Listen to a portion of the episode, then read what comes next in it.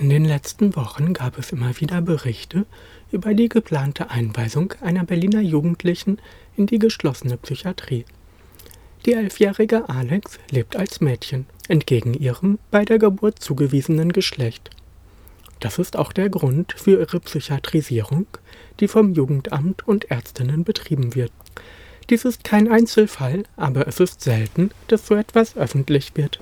Viele Menschen waren schockiert, dass so etwas heute immer noch möglich ist und fühlten sich auf einmal in finstere Zeiten zurückversetzt. Es ist noch nicht so lange her, dass solche Zwangseinweisungen noch mehr Menschen betrafen.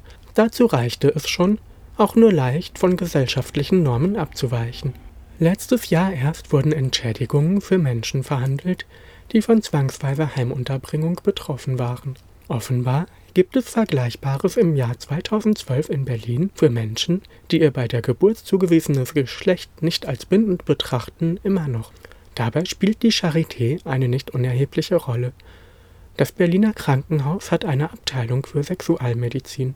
Dort herrscht offenbar die Ansicht, dass Menschen, die nicht den Normen dieser MedizinerInnen einer geschlechtlichen und sexuellen Entwicklung entsprechen, krank sind und umerzogen oder eingesperrt gehören.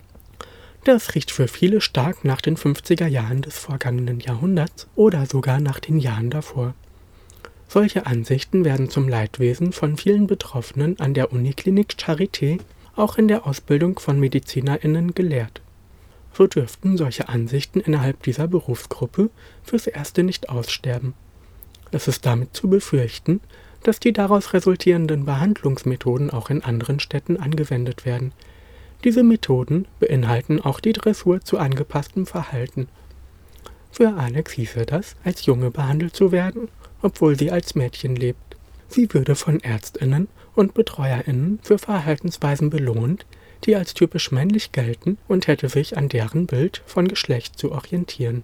Die an der Charité vertretenen Ansichten sind auch ein Problem für Menschen, die nicht solchen gruseligen Maßnahmen in geschlossener Unterbringung ausgesetzt sind, etwa für Menschen, die nach dem deutschen transsexuellen Gesetz ihren Vornamen oder ihren Geschlechtseintrag ändern lassen wollen. Das dafür vorgesehene Begutachtungsverfahren durch PsychiaterInnen ist allein schon entwürdigend. Mensch ist dabei ganz von der Willkür dieser ÄrztInnen und PsychologInnen abhängig und muss dabei Fragen zu intimsten Themen über sich ergehen lassen. Besonders schlimm ist das in kleineren Städten, in denen es oft keine Wahl zwischen unterschiedlichen Behandelnden gibt. Es kann passieren, an jemanden zu geraten, der oder die in der Sexualmedizin an der Charité ausgebildet wurde. Auch der Zugang zu geschlechtsangleichenden Behandlungen kann von diesen MedizinerInnen abhängig sein. Im Fall von Alex kann das neben dem möglichen Freiheitsentzug bedeuten, dass ihr die von ihr gewünschte Behandlung vorenthalten wird. An der Charité wird gelehrt, dass die körperlichen Veränderungen der Pubertät zu einer gesunden Entwicklung führen können. Gleichzeitig wird umerzogen. Dass das Durchleben der Pubertät für Menschen wie Alex höchstwahrscheinlich eher eine Qual ist, wird für die ungewisse Chance, dass sie doch noch die geschlechtliche Norm der Medizin erfüllt, in Kauf genommen.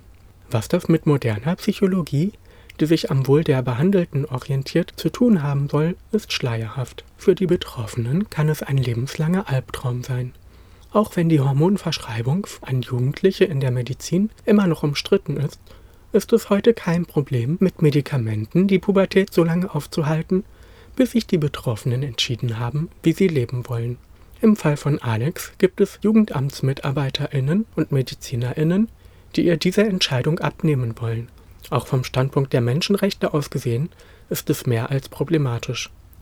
Nachdem dies alles bekannt wurde, haben sich sofort Unterstützerinnen zusammengefunden. Auch international gibt es Unterstützung, etwa durch Petitionen im Internet. In Berlin gründete sich eine Unterstützerinnengruppe. Sie will die Einweisung von Alex in die geschlossene Psychiatrie verhindern. Es sind Menschen aus unterschiedlichsten Richtungen, von Queer- und Gender-Aktivistinnen über antipsychiatrische Zusammenhänge bis hin zu linken, Menschenrechts- und feministischen Aktivistinnen. Für den 12. März haben sie eine Kundgebung geplant, der weitere Aktionen folgen sollen. Es geht ihnen nicht nur um den Fall Alex. Ihr Ziel ist ein Ende der Pathologisierung anhand von Geschlecht. Ein Schritt in diese Richtung wäre die Streichung der Diagnose Transsexualität aus den internationalen Krankheitskatalogen, nach denen sich die Ärztinnen in ihren Diagnosen richten. Damit wäre auch der von der Charité vortretenden Lehrmeinung eine wichtige Basis entzogen. Zu diesen Themen habe ich mit dir vom Alex Unterstützerinnenbündnis gesprochen. Dir, wie heißt eigentlich euer Bündnis? Das Bündnis hat keinen direkten Namen. Äh, also das Bündnis heißt einfach Alexandra Solidaritätsgruppe oder so ähnlich. Also wir haben uns noch nicht auf einen festen Namen geeinigt. Was passiert denn gerade? Wir sind dabei, eine größere Öffentlichkeit herzustellen für diesen Fall. Wir haben verschiedene Vereine angesprochen, über den Rechtsanwalt auch, wurden die gebeten, äh, eine Stellungnahme zu dem Fall abzugeben. Weißt du von ähnlichen Fällen und ob sowas öfter passiert?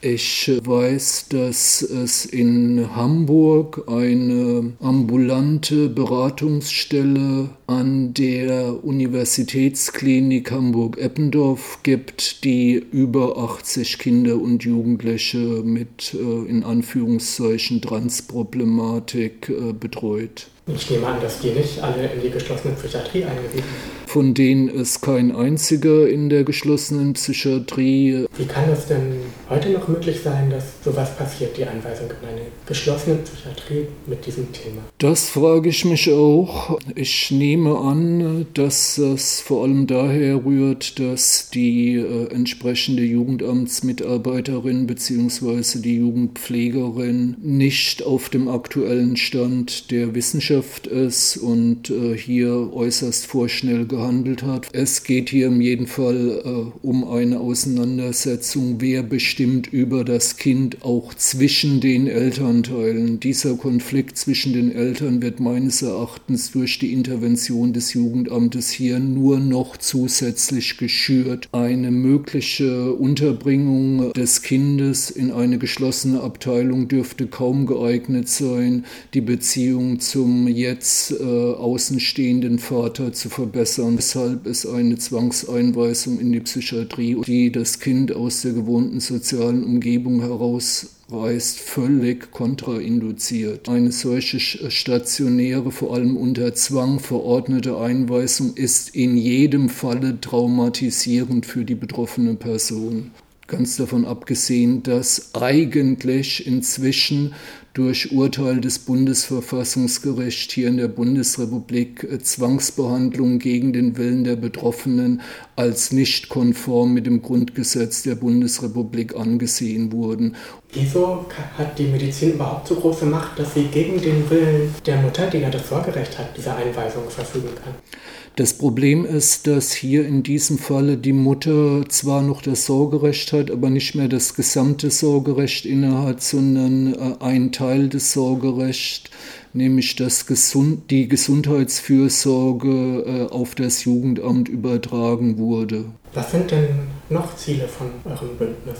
In diesem Alexandra-Bündnis geht es primär nur darum, zu verhindern, dass dieses Kind mit äh, Gewalt oder gegen seinen Willen und gegen den Willen der Mutter stationär psychiatrisch behandelt wird. Können noch mehr Leute zu euren Treffen kommen oder können euch irgendwie unterstützen? Das äh, Bündnis äh, zu Alexandra ist prinzipiell offen. Auch das Stopp-Transpathologisierungsbündnis ist ein offenes Bündnis. Das Bündnis zu Alexandra trifft sich regelmäßig sonntags bei Dreck in der Glogauer Straße um 18 Uhr. Wir freuen uns über Unterstützung in jeglicher Form. Ja, dann danke ich dir für das Interview.